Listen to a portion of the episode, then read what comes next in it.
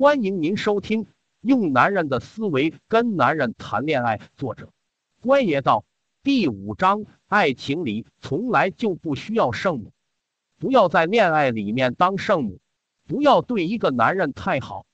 你难得对男人好一下，那他会一直记得你天天对他好的像他吗？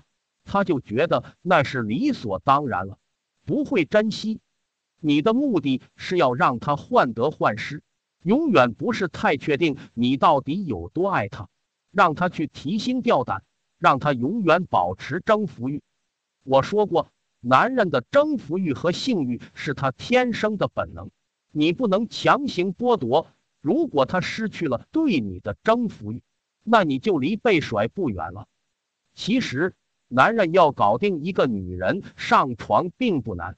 为什么很多女人和对方上床之后，男人就对她不怎么样了，或者懒得搭理了呢？因为他没征服欲了。好多女人一旦上了床，就觉得自己完全跟定这个男人了，对这个男人死心塌地了。千万千万别这样，这样你就毫无价值了。上床只是一个让你们关系更进一步的手段。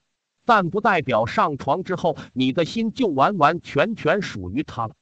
你要让他觉得，虽然他得到了你的人，但还没有真正得到你的心。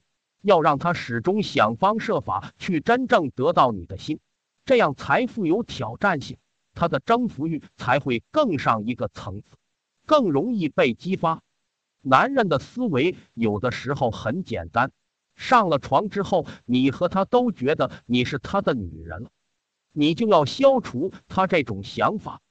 上床不代表你是他的女人，你的心还没完全给他，这才是让他最胸闷的事。